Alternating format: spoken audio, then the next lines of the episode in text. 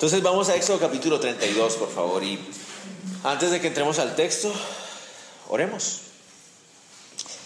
Señor Jesús, te necesitamos. Tú eres la razón de nuestro existir ahora, Señor.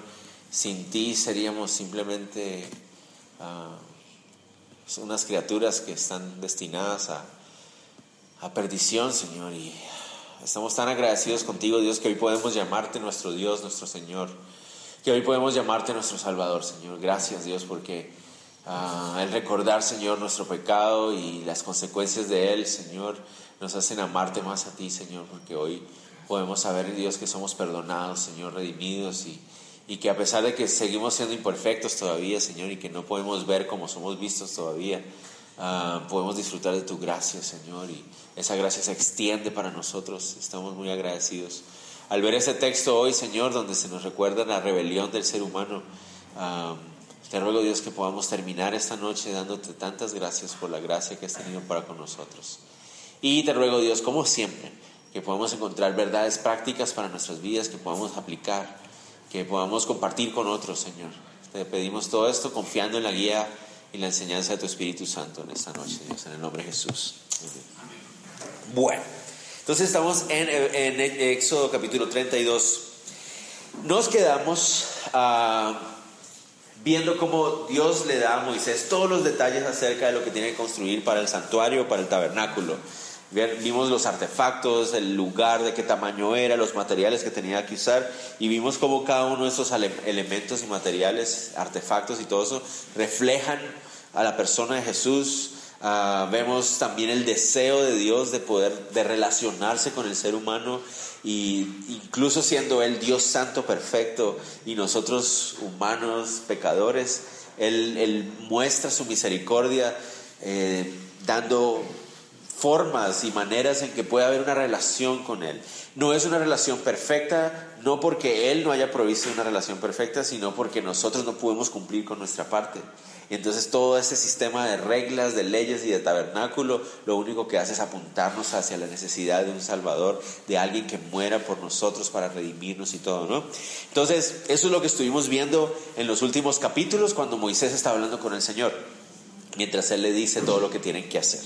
Entonces, mientras arriba en el monte Moisés está teniendo un tiempo espectacular con Dios, viendo cómo Él está guiando y le está enseñando tantas cosas abajo, allá en la, abajo en la, debajo del monte, en la planicie ahí, está pasando algo muy diferente.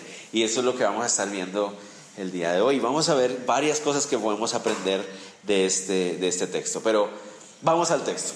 Nos habíamos quedado en el capítulo 31, versículo 17. No sé si recuerdan ustedes que la semana pasada les pedí el favor que aguantáramos esa última ese último recorrido hasta llegar hasta el 17 y vamos a dejar el 18 para esta noche, para empezar ahorita, ¿no? Entonces en el 18 del capítulo 31 dice así, y dio a Moisés cuando acabó de hablar con él en el monte Sinaí dos tablas del testimonio, tablas de piedra escritas con el dedo de Dios. Entonces nos encontramos con las famosas tablas de la ley que Dios le entrega a Moisés. Dice ahí el texto que estaban escritas directamente con el dedo de Dios.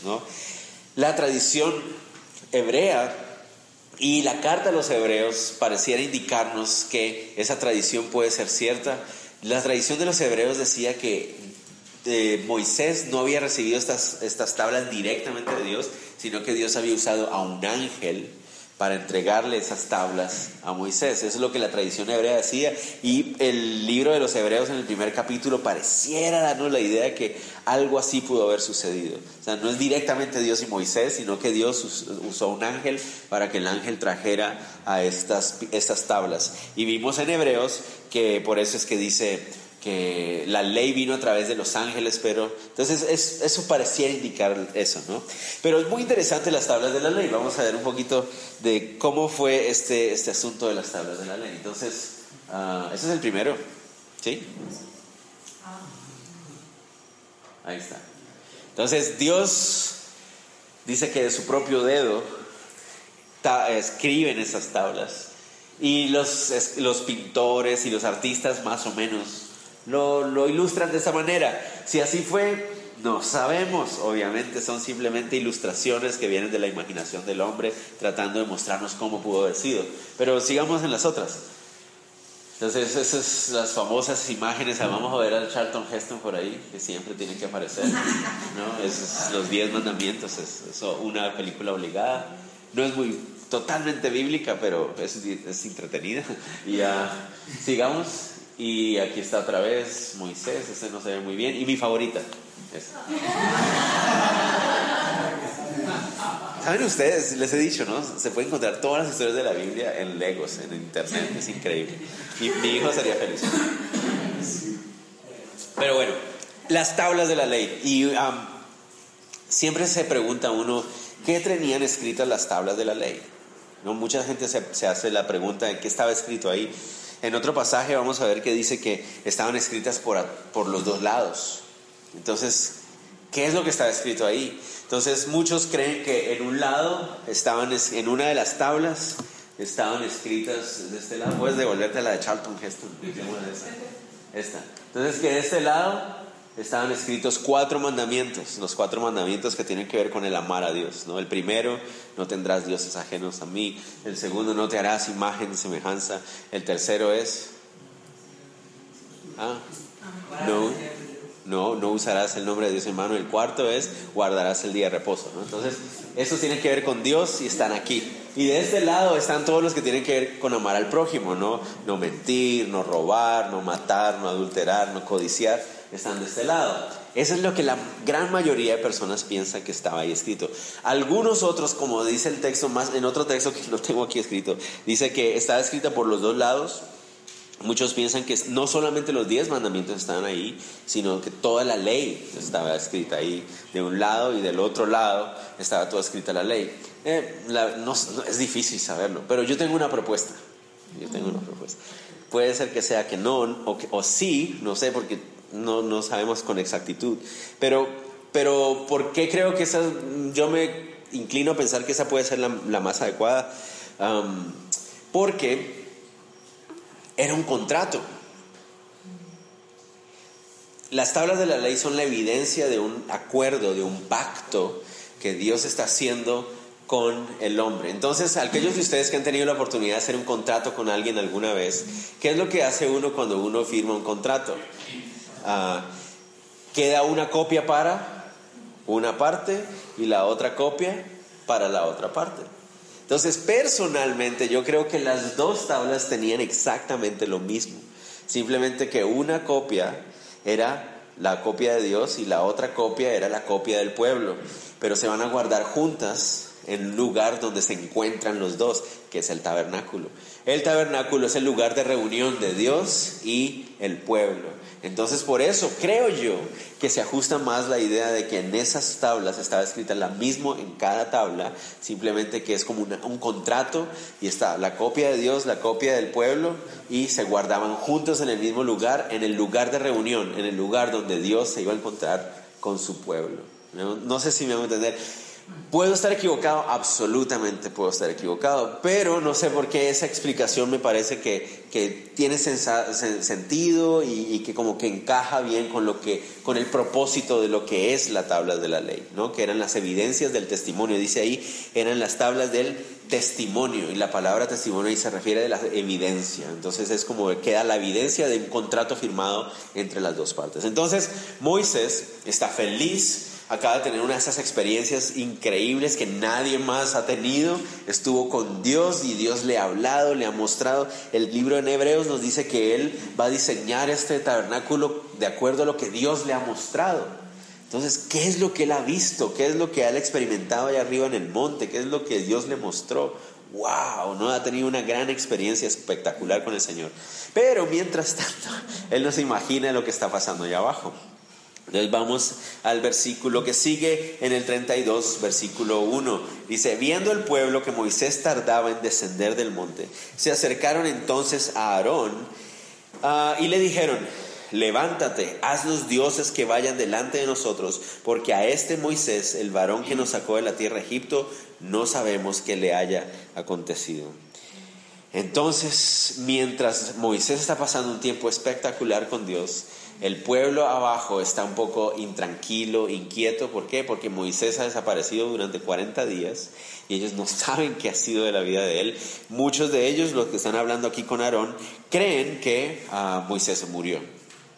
¿Quién, o sea, ¿quién puede sobrevivir en un monte por allá arriba solo? Tiene que haberse muerto. Y entonces eso es lo que está viendo ahí. Pero miren que encontramos una, una aplicación muy importante para nosotros.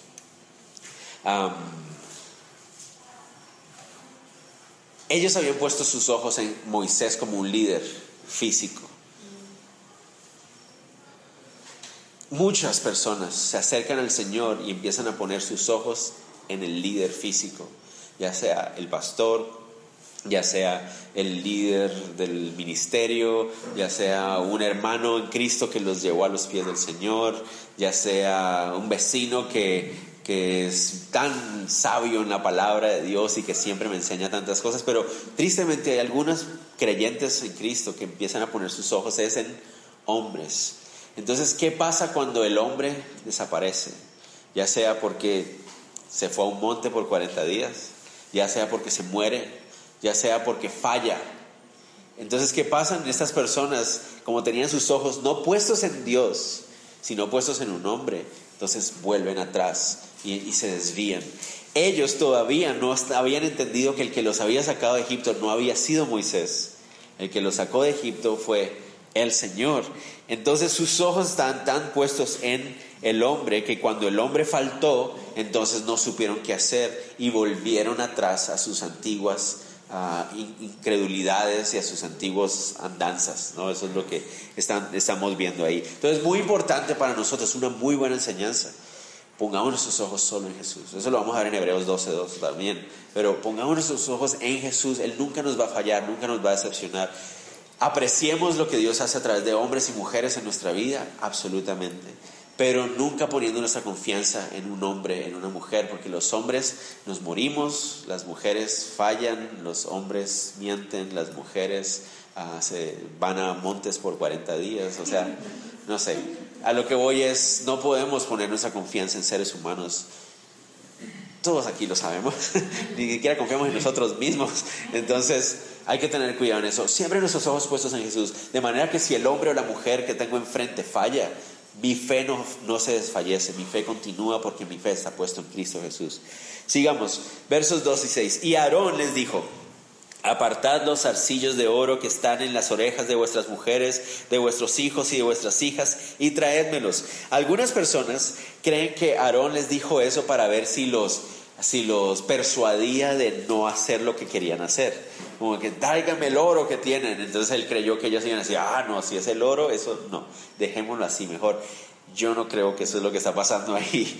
Yo creo que él dijo, sí, ¿saben qué? Mi hermano se murió, hagamos algo. Verso 3. Entonces todo el pueblo apartó los arcillos de oro que tenían en sus orejas y los trajeron a Aarón, y él los tomó de las manos de ellos y les dio forma con un buril. Ah, ¿Y dónde estoy? E hizo de ello un becerro de fundición. Entonces dijeron, Israel, estos son tus dioses que te sacaron de la tierra de Egipto. Entonces, ¿qué es lo que hicieron? Tomaron todas estas joyas y todo, lo fundieron y construyeron no solamente un becerro, y ahí es cuando tenemos que tener en cuenta una cosa. Eh, nosotros siempre pensamos que fue un solo becerro y seguramente sí fue uno solo de oro, pero lo, mire que la forma que él dice ahí, dice, estos son tus dioses. Entonces, probablemente no solamente tenían a un becerro hecho de oro enfrente, sino que también habían dibujado ah, en las paredes, en las cosas, también las imágenes de este Dios, queriendo decir, estos son los dioses. Es probable, muchos interpretan que no están queriendo decir que fue ese Dios, ese becerro el que lo sacó de Egipto, Muchos interpretan que lo que ellos están tratando de hacer es darle una imagen física a Dios, porque ellos están acostumbrados a 400 años de estar viendo eso en Egipto. Entonces ellos dicen, necesitamos tener a un Dios físico al que podamos seguir. Moisés era la única referencia que teníamos entre Dios y nosotros, ahora Moisés desapareció, entonces necesitamos tener una, algo físico que podamos adorar. Ah, se parece mucho a cosas que pasan por aquí Necesitamos algo físico que podamos ver. Lo interesante es que este uso de las imágenes cuando se hicieron más fuertes en la tradición católica fue en la Edad Media. Y en la Edad Media, ¿qué fue lo que hizo la Iglesia Católica? Le quitó la Biblia a la gente, ¿no? Le quitó la lectura de la Biblia a la gente. ¿Por qué? Porque estaba escrita solo en latín y habían pueblos que no sabían hablar latín. Entonces, ¿qué es lo que pasaba? Como la gente no podía leer, entonces le decían, para usted fortalecer su fe necesita venir a la iglesia y como ver a las imágenes, prender velas, oler incienso, entonces a través de las sensaciones de los sentidos hicieron que la gente pudiera tener una fe con Dios, pero eso no era lo que Dios quería, eso no era lo que Dios quería. Entonces, ¿qué pasa cuando uno le pone imágenes y cosas así? Lo, inmediatamente cuando tú le, pones una imagen, le estás quitando la palabra de Dios. ¿Me van a entender? Porque ya no necesito la palabra de Dios, Solo con ver, entonces voy a sentir que mi fe está. Y no, no, no, notan que ese es el asunto. Cuando uno está saliendo de esa tradición, uno le hace falta, es que me hace falta, tengo que ir ahí porque es que siento que mi fe no está fuerte y que no sé qué. No, es en la palabra, es en Cristo Jesús donde está nuestra fe fuerte. Entonces, eso es lo que ellos querían hacer, poner sus ojos en algo físico, en un becerro de oro. Qué interesante, escogieron un dios de los egipcios. Los egipcios tenían miles de dioses y escogieron uno de ellos para representar esto. Entonces decidieron hacer un becerro de oro, sigue el otro, que es este. Este, es, este animalillo, animalillo es el dios Apis o el dios toro de los egipcios. Entonces ellos lo único que hicieron fue usar uno de los dioses que ya los egipcios tenían y por eso construyeron el dios becerro para adorarlo. Es ah, lo interesante de la adoración al dios Apis en Egipto era que la adoración a Apis estaba caracterizada por un desorden sexual y cada vez que habían fiestas para el dios Apis había borracheras y orgías y desorden y perversión. Eso era lo que caracterizaba las fiestas del dios Apis. Entonces eso es lo que pasa aquí, verso 5. Ah, y viendo esto, Aarón edificó un altar delante del becerro y pregonó a Aarón y dijo, mañana será fiesta para Jehová. ¿Ven lo que les decía? Ellos lo que quisieron es, ah, en la imagen de este becerro, decir, Dios está aquí. Ah, ¿Cuál era el mandamiento número uno? No tendrás dioses ajenos delante de mí. Número dos, no te harás imagen para adorar. Número tres, no usarás el nombre de tu Dios en vano. ok, tres, tres de los, los tres primeros mandamientos quebrados en el primer, en el primer día, ¿no? En que Dios le da la ley a Moisés, ¿no? Entonces dice, ah, y al día siguiente madrugaron y ofrecieron holocaustos y presentaron ofrendas de paz y se sentó el pueblo a qué?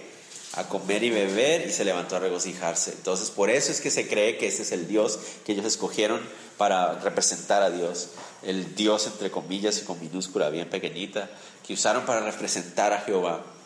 Es este Dios, porque ese Dios estaba acompañado de todo esto, de desorden. Y eso es lo que vemos ahí. Entonces, en, los, en, el primer, en dos días rompieron los tres primeros mandamientos. ¿Ok?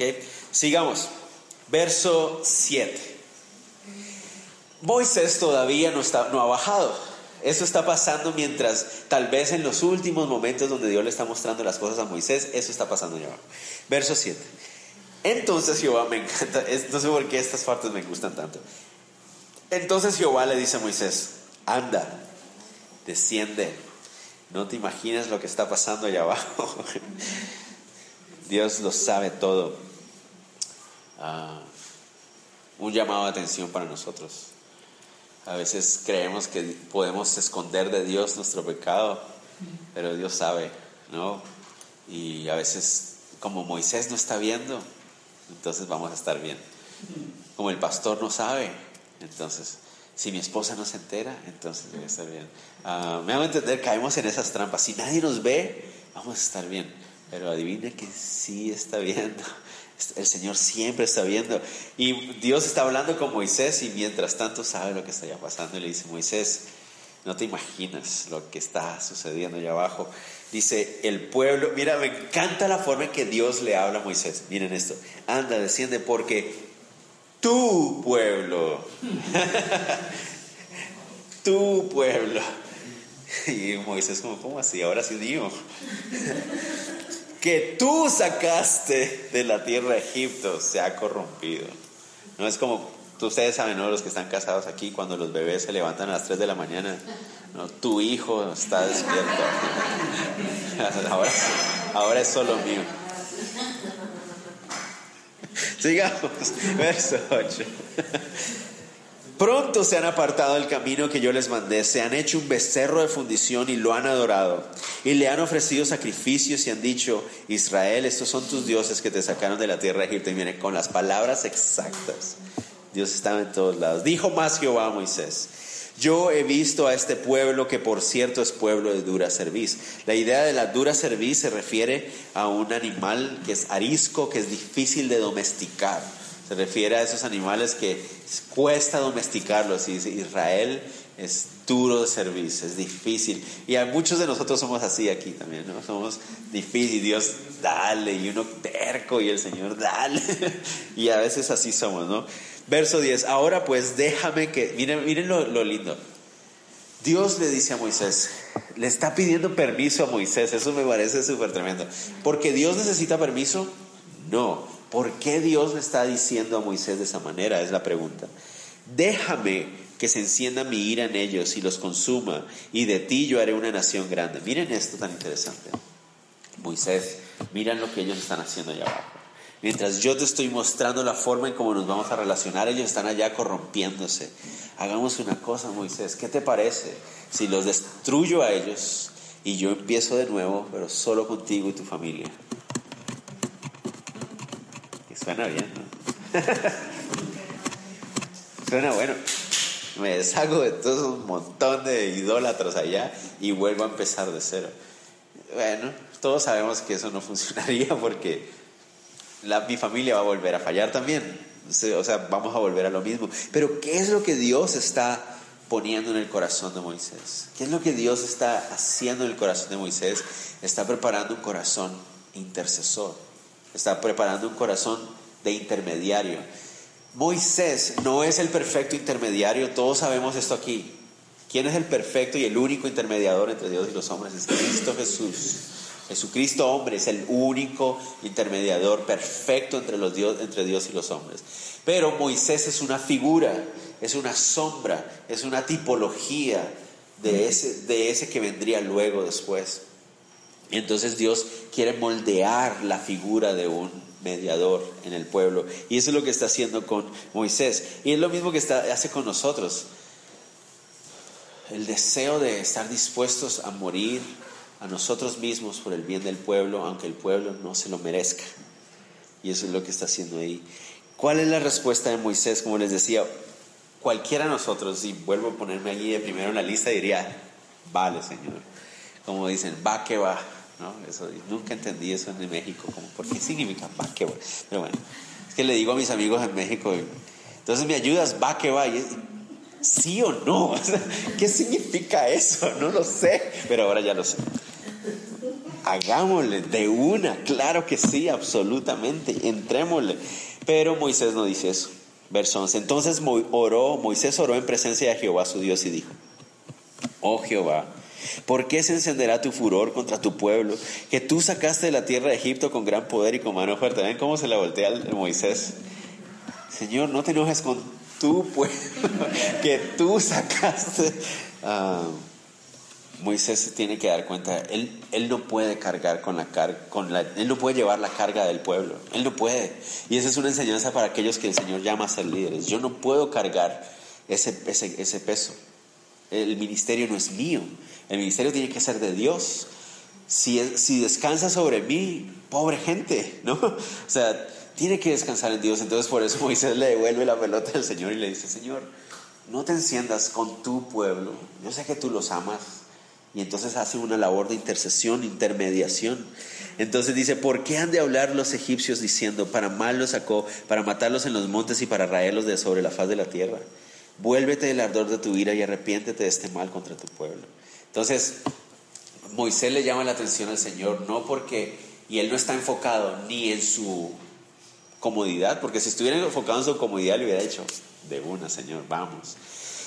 Pero tampoco está enfocado en el pueblo, él dice, el pueblo merece morir, pero es por tu nombre, es por tu gloria, no vaya a ser que los egipcios después van a decir, ¿Qué Dios es este que los libera de 400 años de esclavitud para ir a matarlos al, desierto? No vaya a ser que los egipcios piensen así. Señor, por favor, considera un poquito la... Sé que se lo merecen, pero, pero considera eso. No vaya a ser que tu nombre quede mal. Entonces, esa es la clave perfecta del intermediador. Busca bienes del pueblo, pero buscando la gloria de Dios. Y eso es lo que hacemos nosotros cuando servimos al Señor. Buscamos bendecir a la gente, pero para que el nombre de Dios sea exaltado. Y eso es lo que está haciendo Moisés aquí. Ojalá más líderes cristianos le hiciera, le hiciera, le doliera tanto el estado del pueblo en vez de su nombre o su comodidad. Me hago entender porque a veces creo que eso falta mucho en nosotros, es el dolor por lo que el pueblo está viviendo, por lo que la gente necesita. Y me declaro culpable también de eso. Ojalá pudiéramos ser mejores en ese asunto. ¿no? Verso 15 y hasta el 20 leamos. Y volvió Moisés y descendió uh, del monte, ah, perdón, 14. Entonces Jehová se arrepintió del mal que dijo que había de hacer a su pueblo. Entonces otro versículo controversial. Y no, ¿cómo Dios se arrepiente? ¿no? Si sabemos que Dios no cambia y la Biblia nos dice que Dios no es un hombre para arrepentirse, ¿no? O sea, no es hijo de hombre para arrepentirse. Entonces, ¿qué está pasando aquí? Dios nunca tuvo el deseo de, de, destruirlos. Si lo hubiera querido hacer en ese momento, o sea, si esa hubiera sido su decisión desde el principio, los hubiera quemado en el instante, ¿no? Lo que él quería era trabajar en el corazón de Moisés también. Y uh, no se refiere a la idea de de arrepentirse como en el Nuevo Testamento. En el Nuevo Testamento la palabra arrepentimiento significa volver atrás, o sea, cambiar totalmente de opinión. En el Antiguo Testamento la palabra se refiere a le dolió, le dolió en su corazón. Eso es lo que le dolió en su corazón, eso es lo que quiere decir ahí.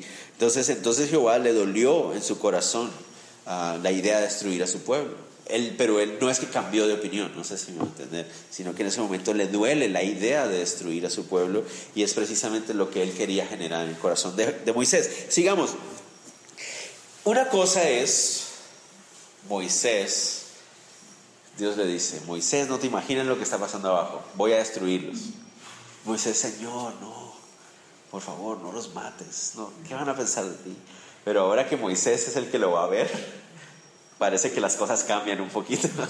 Moisés baja. Y volvió Moisés y descendió del monte trayendo en sus manos las dos tablas del testimonio, las tablas escritas por ambos lados, aquí está el pasaje que les decía, de uno y otro lado estaban escritas. Y las tablas eran obra de Dios. Y la escritura era escritura de Dios grabada sobre las tablas. Cuando oyó Josué el clamor del pueblo que gritaba, dijo Moisés, alarido de pelea hay en el campamento. Eso significa que Moisés iba bajando con las dos tablas. Y en el camino se encuentra con Josué me encanta esto de Josué. Una de las cosas que vamos a ver en Josué es eso. Josué siempre está, quiere estar ahí, ¿no? ¿Quién le pidió que se quedara ahí? Nadie le pidió que se quedara ahí, pero él quiere estar ahí, ¿no? Después, más adelante, vamos a ver que cuando el tabernáculo estaba formado, Moisés entraba al tabernáculo y ¿quién se quedaba afuera? Josué, porque él quería estar ahí, él quería aprender, él quería ver, experimentar lo mismo que Moisés estaba experimentando. Él quería, él quería ser parte de eso. Y esa es una de las claves que uno encuentra también en el ministerio. Cuando uno puede encontrar, cuando uno ve a alguien que está ahí, a la par, quiero aprender, enséñame, quiero saber, aquí estoy, qué hay que hacer, estoy aquí, quiero. Entonces uno dice, esta es la persona que el Señor está levantando. Y así era Josué. Y Josué le dice, Moisés, escucho ruido, se están matando allá abajo. ¿Qué está pasando? Y entonces Moisés le responde, no es voz de alaridos. ¿Se imaginan eso? Para Josué, Moisés era como Master Chifu, Master Chifu, ¿no? viene con, se imaginan, ¿no? Porque dice la Biblia que su, su rostro brillaba y viene con las tablas, ¿sí? Moisés, se están matando. No te preocupes, hijo, no es voz de guerra. Lo que pasa, dice, no es voz de alaridos fuertes, ni voz de alaridos de débiles, voz de cantar algo, oigo yo. Entonces, oh, maestro. Entonces, a lo que me refiero es que eso, eso fortalecía la imagen de Moisés ante Josué, porque Dios estaba levantando a Moisés un líder, ¿no? Y esta clase de cosas, el respaldo de Dios en Moisés, causaba ese respeto en Josué, en Josué también, decir, este es el hombre que Dios guía. Y esa es la cosa que Dios hace con aquellos que son líderes en el, ministerio, cualquiera que sea y cualquiera que sea la función. Cuando Dios respalda, uno dice, no se lo merecen, pero Dios respalda. Entonces, este es el hombre que Dios escogió. ¿No? Entonces hay que respetarlo y eso es lo que Josué aprende también ahí. Y aconteció que cuando él llegó al campamento y vio el becerro y las danzas, una cosa es escuchar, Moisés, algo está pasando abajo, no debe ser tan malo, Señor, perdónalos. Pero cuando ya llega, ¿qué es esto? ¿No? Y cuando vio el becerro y las danzas, ardió la ira de Moisés. Entonces ahí, ahí sí. Y arrojó las tablas de sus manos. ¿Por qué arrojó las tablas de sus manos? Muchas personas dicen, entró en, una, en, un, en un cuadro de ira y descontrolada y empezó a romper las cosas. no, no creo que eso es lo que haya pasado por, qué, rompe las tablas? Ya se rompió el contrato. ¿Y para qué tenemos esto? ¿No? ¿Para qué guardar este contrato si ya, ya está quebrado? Los, los tres primeros puntos ya tirados a la basura. Y ahora entiendo al Señor, o sea, merecemos morir. Definitivamente. Ni siquiera nos acaban de entregar la ley y ya rompimos tres puntos.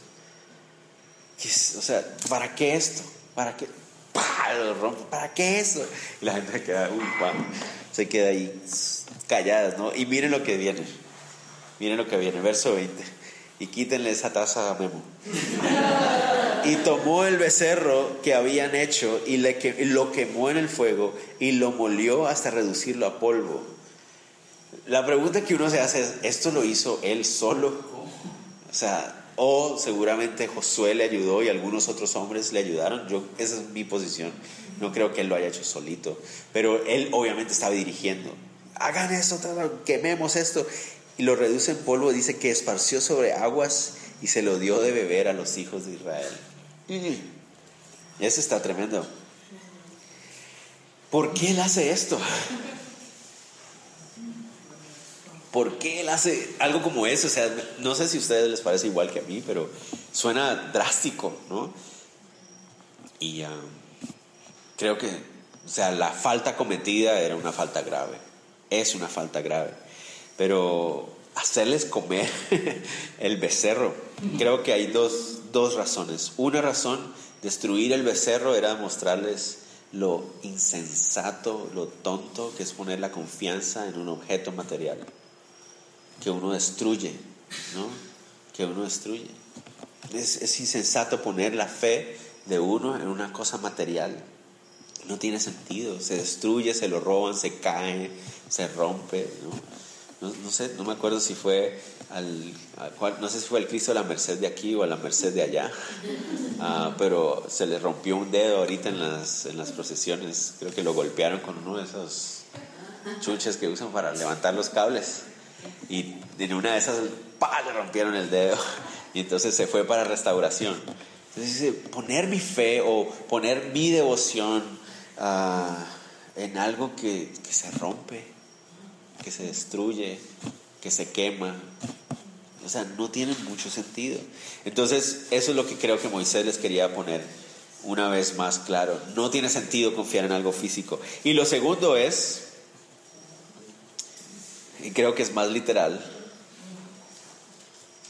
cuando uno se pone a ofender a Dios, uno tiene que después tragarse las consecuencias. Que creo que esa es la segunda más clara enseñanza ahí. Cuando tú te pones de rebelde y de arrogante a fallarle a Dios, después te toca tragarte las consecuencias de lo que acabas de hacer. No más comentarios, creo que es claro. 21. Y dijo Moisés a Aarón, ah, me encanta. ¿Qué es lo que hace Moisés? Llama a su hermano. ¿Por qué llama a su hermano? Porque él es el responsable de lo que ha pasado ahí. Muchas personas anhelan y quieren ser líderes de ministerios en la iglesia y cosas así. Yo quiero ser un líder. Cuando yo llegue a ser un líder, yo, hay que, hay, o sea, es bueno estar dispuesto a servir a Dios en lo que sea, ¿no? Y no, no arrugarse a lo que Dios lo ponga a uno a hacer. firmes para lo que Dios quiera. Pero a veces la idea de yo, yo no sirvo para estar aquí sirviendo, yo voy a llegar a ser un líder. ¿Qué es lo que pasa con el líder? El líder es el responsable, ¿no? Ah, cuando siempre, a veces en el ministerio digo, bueno, ¿y quién, quién se va a encargar de esto? No, yo, ah, bueno, es que necesito a alguien a quien echarle la culpa después. de, eso, de eso se trata ser líder. Al final, si algo sale mal, a quien voy a llamar es al que está responsable. ¿Qué pasó, mano? ¿No? Entonces uno dice, es una responsabilidad. Y lo estoy diciendo no para que huyamos de la responsabilidad, sino para que entendamos lo serio que es y lo importante que es asumirla con toda, todo el corazón y con todo lo que implica, ¿no? Dice, eh, hay que escoger para el líder de un ministerio a un adulto irresponsable. Pero a veces termina siendo un adulto irresponsable pero hay que ser adulto y responsable. Pero eso es lo que debe ser el líder, una persona que da respuestas. ¿Qué significa ser responsable? Tener la capacidad de dar respuestas, ¿no? Responsable, respuesta, habilidad, responsable, la habilidad de poder dar una respuesta. Entonces, Aarón, ¿qué pasó, mano? Hermanito mío, bueno, él es el hermano mayor. Hermano, ¿qué pasó? Ay, ay, ay, Aaroncito, Aaroncito. Miren la, miren la respuesta de Aarón. Y me acuerdo de los Lelutier otra vez. Los Lelutier dicen, es de humanos errar, pero es más de humanos echarle la culpa a otro. Y aquí estamos. ¿A quién le echa la culpa Aarón? A tres, tres personas o a tres cosas. Aarón le va a echar la culpa al pueblo, a Moisés y al horno. Miren lo que dice. Le dice, no se enoje mi Señor. Tú conoces al pueblo que es inclinado al mal. Moisés, tú sabes cómo es este pueblo. Fue culpa del pueblo. Y después le dice, porque me dijeron, haz los dioses que vayan delante de nosotros, porque a este Moisés, el varón que nos sacó de la tierra de Egipto, no sabemos qué le haya acontecido. Moisés, también es tu culpa, ¿por qué te demoraste tanto? Y por último, que esta es la mejor. Yo le respondí, ¿quién tiene oro? Apartadlo. Y me lo dieron. Y lo eché en el fuego y salió este becerro. Ese versículo es, es invaluable. Es una de las peores excusas que uno encuentra en la Biblia, ¿no? Le echamos ahí y ¡pum! apareció el becerro. Entonces, Moisés, no, te enojas conmigo. Eh, eh, tú sabes cómo es este pueblo, este pueblo es malo, es inclinado hacia el mal. Y como tú te demorabas, como tú te demorabas, me presionaron y yo solo decidí poner un orito ahí en el horno y ¡pum! salió un becerro. Moisés, no te enojes conmigo. Y esa es una de las cosas más importantes que tiene que tener un líder en el Señor, es la capacidad de asumir responsabilidades. Una clave, muchachos, siempre, si algo pasa en el ministerio o en mi responsabilidad, bajo mi cuidado, lo peor que yo puedo empezar a hacer es buscar excusas. Lo mejor que yo puedo hacer es venir delante de Dios y decirle, Señor, perdóname. Yo debía haber puesto más atención, yo no hice lo que tenía que hacer Señor, perdóname. ¿Por qué es mejor hacer eso? Porque la Biblia dice que Él ah, resiste al soberbio y le da gracia al humilde. Entonces, cuando yo vengo delante del Señor y reconozco, Señor, cometí un error. Yo debía haber puesto más atención, yo debía ser más cuidadoso. Perdóname, Señor. ¿Qué va a hacer el Señor? Me va a dar gracia. Pero si yo me pongo, no, Señor, no, eso no fue mi culpa, fue de Él, no me mires a mí. Entonces, eso lo único que va a hacer es meterme en más problemas. Pero Aarón nos muestra la característica de un mal, mal líder. Ojo con esto. Este señor va a ser el sumo sacerdote de Israel. ¿Se imaginan? Entonces, aquellos que creen que el Nuevo Testamento es solamente el Evangelio de gracia, ¿no? La gracia del Señor ha estado desde la eternidad hasta la eternidad se extiende la gracia del Señor. Es solo por gracia que Aarón podía convertirse en el sumo sacerdote de Israel. No hay otra explicación. Verso 25. Ah, y viendo Moisés que el pueblo estaba desenfrenado porque Aarón lo había permitido, para vergüenza entre sus enemigos, se puso Moisés a la puerta del campamento y dijo, entonces, antes de que vayamos avanzando, a pesar de que él destruyó el becerro, a pesar de que se los hizo tomar, habían algunas personas en el pueblo que todavía seguían en rebeldía. Eso es tremendo. Ya les hizo tomar el loro, ya los confrontó, ya rompieron las tablas y todo eso, y aún así hay algunas personas que seguían en desenfreno, en rebeldía. Entonces Moisés dice, ¿qué pasa? Como dice ah, Pablo en 1 Corintios capítulo 5, ¿qué pasa cuando uno deja que un poquito de levadura leude la masa? Pues entonces toda la masa se pierde.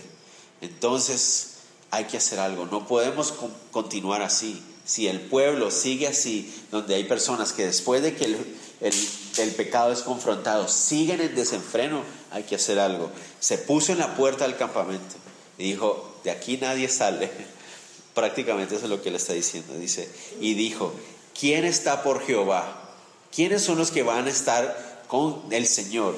¿No? Júntense conmigo. Y se juntaron con él todos los hijos de Leví o sea, todos los de, su, los de su tribu se juntaron con él. Y él les dijo, así ha dicho Jehová, el Dios de Israel, poned cada uno su espada sobre su muslo, pasad y volved de puerta en puerta por el campamento y matad a cada uno, a su hermano y a su amigo y a su pariente. Eso suena súper fuerte. No está diciendo que maten a cualquiera, ¿no? No pensemos que la idea es, Dios dijo que agarren la espada y el que se le pare enfrente, mátenlo, no. Es aquellos que están en rebeldía, aquellos que siguen en rebeldía después de que el pecado ha sido confrontado, después de que se ha demostrado la falla que se han hecho y ellos quieren seguir en esa actitud, no importa si es tu hermano, no importa si es tu pariente,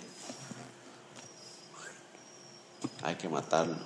Y dice, órale, eso es fuerte, ¿no? Es muy difícil escuchar esas palabras. Obviamente vivimos en una época donde Dios no nos va a pedir que hagamos eso como los musulmanes harían, ¿no? de ir a matar al hermano de uno. Ah, pero en esa época la idea era mostrar la radicalidad de lo que es ser parte del pueblo de Dios.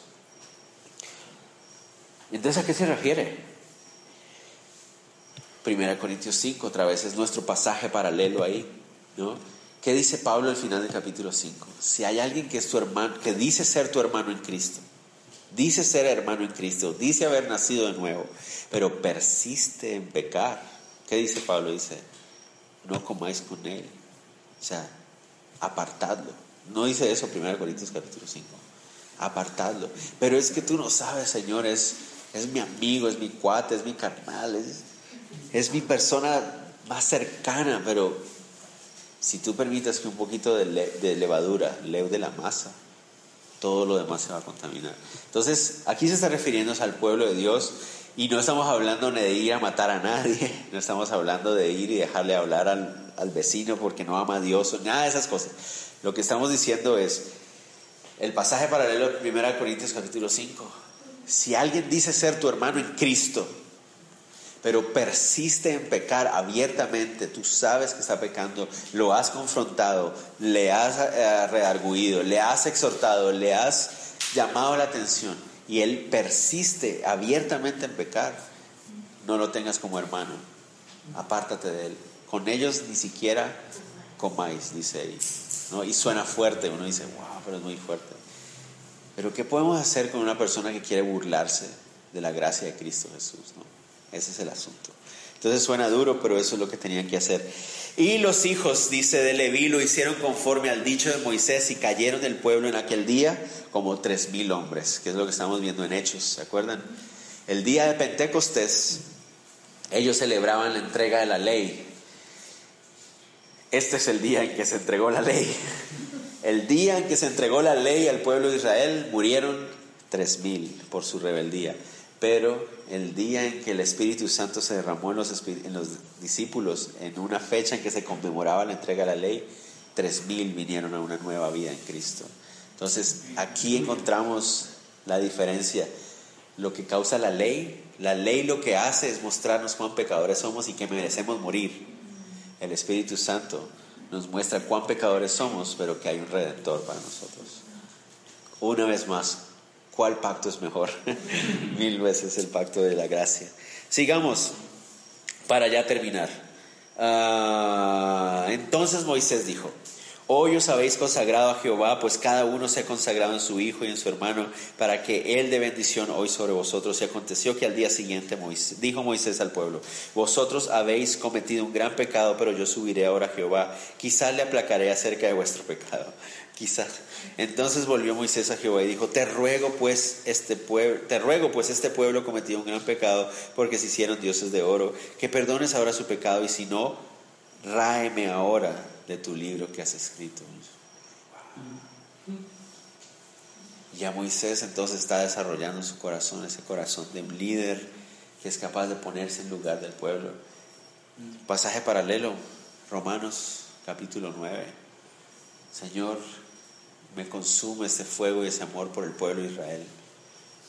Que ellos vinieran a ti aunque yo sea declarado anatema, dice Pablo ahí, y es llegar a ese punto de uno estar dispuesto a Señor, no importa si yo tengo que morir con tal de que ellos vivan. Y ese es el corazón de quién? De Jesús. Eso fue lo que hizo Jesús. Asumió la carga y la culpa sobre él, aunque él no era culpable, para que nosotros pudiéramos tener vida eterna. Entonces Moisés aquí está mostrándonos una sombra, una tipología, una, sí, una, una tipología de Cristo Jesús, verso 33. Y Jehová respondió a Moisés, al que pecare contra mí, a este raeré yo de mi libro. En otras palabras, Moisés, tú no eres esa persona. Dios estaba poniendo en el corazón de Moisés ese deseo de ser redentor, no redentor, sino ah, mediador, mediador. Pero, ¿qué está diciendo Dios ahí claramente? Tú no eres ese mediador, Moisés. Tú no eres ese mediador. El que peque va a tener que responder por sus pecados. Él es el que va a tener que asumir la responsabilidad y la consecuencia. Tú no eres esa persona. Pero aquí estamos viendo el reflejo de aquel que sí lo sería. Dice, ve pues ahora, lleva a este pueblo a donde te he dicho, he aquí mi ángel irá delante de ti, pero en el día del castigo yo castigaré a ellos en su pecado. Y Jehová hirió al pueblo porque habían hecho el becerro que formó Aarón. ¿Qué hizo Dios? No sabemos exactamente, pero tal vez alguna enfermedad ah, los golpeó y empezaron a sufrir las consecuencias de haber pecado contra Dios. Una vez más, ¿cuál es el propósito de la ley? El propósito de la ley nunca fue y nunca ha sido salvar a nadie. La ley es imperfecta para salvar gente, pero la ley es perfecta para el propósito que Dios la dejó. ¿Y cuál es el propósito que Dios la dejó? Mostrarnos cuán pecadores somos. Cada vez que quebrantamos la ley, o en el antiguo pacto, cada vez que se quebrantaba la ley, venía castigo. Y entonces, ¿qué hacía eso? Mostrarle al pueblo cuán pecadores son cuán pecadores son. Para eso sirve la ley. La ley no sirve para salvar. La ley sirve para mostrarnos cuánto fallamos. Entonces es insensato tratar de tener una relación con Dios basada en reglas, en ah, ritos, en unos requisitos, porque lo único que va a hacer eso es mostrarnos cuán imperfectos somos, porque todos aquí estamos conscientes, ninguno a ver, se los pongo así. Si ni siquiera somos capaces de cumplir con nuestras propias... ¿Cuántos de nosotros hemos dicho, este año no voy a hacer esto? No somos capaces ni siquiera de cumplir con nuestros propios propósitos del año. ¿Qué nos hace creer que vamos a poder cumplir con la ley de Dios? ¿Me entender? No tiene sentido. Entonces no tiene sentido basar mi salvación, basar mi seguridad de fe en ritos, en ejercicios, tareas, cosas así, porque no voy a poder. Cuando yo trato de hacer esos ejercicios, de lo único que me doy cuenta es que soy una persona muy débil y que necesito un salvador, necesito un intermediador, necesito a alguien que haga ese trabajo por mí, que me perdone, me limpie y que, que me lleve a la presencia de Dios, porque yo solo no voy a poder. Y ahí es donde nos encontramos con nuestro Señor Jesucristo, que Él es el único que pudo haber hecho eso. Y de eso se trata ese capítulo. Tremendo, ¿no? La rebelión, la primera rebelión, la primera gran rebelión del pueblo de Israel. Van a venir muchas más, tristemente. Pero bueno, oremos. Señor Jesús, te damos gracias, Dios, por hablar a nuestro corazón. Gracias por tu palabra. Te doy gracias, Dios, porque tú nos enseñas, Señor, que somos pecadores, Señor. Somos igual de culpables que el pueblo de Israel, o si no más. Pero es increíble que siendo tan pecadores como somos, hoy podemos tener nuestro, nuestro rostro lleno de gozo, el gozo de una salvación segura. Señor, y es por tu gracia, Señor, eres tú el que has hecho eso. Señor, hoy nos gozamos de saber que tú tomaste ese lugar, correspondía a nosotros, Señor. Aunque nosotros teníamos que sufrir las consecuencias, tú fuiste el que las sufriste por nosotros, Señor, para tener salvación. Gracias te damos una vez más en esta noche. Yo te pido, Dios, Señor, si hay en nosotros camino de perversidad, Señor, Señor, que tú examines nuestro corazón, tú nos limpies, Señor, y que nos guíes por el camino eterno, Señor. Redargúyanos con tu Espíritu Santo en este momento si hay en nosotros un, corazón que está eh, decidido a seguir pecando, Dios, para que podamos recibir la exhortación de tu Espíritu Santo, Dios, y poder arrepentirnos y volver otra vez a, disfrutar de la paz que tú nos has dado a través de tu Hijo Jesús. Ayúdanos, Señor, a no caer en esa trampa. Y gracias, Dios, porque podemos confiar y podemos descansar en nuestra relación contigo, no en lo que nosotros hacemos o dejamos de hacer, sino en lo que tú hiciste. Estamos agradecidos, Señor. Llévanos con bien a casa, te lo pido, guárdanos, protégenos en el viaje, en camioneta, en carro, a pie, en bicicleta, como sea, Señor. Protégenos, te lo pido, Dios, en el nombre de Jesús. Amén.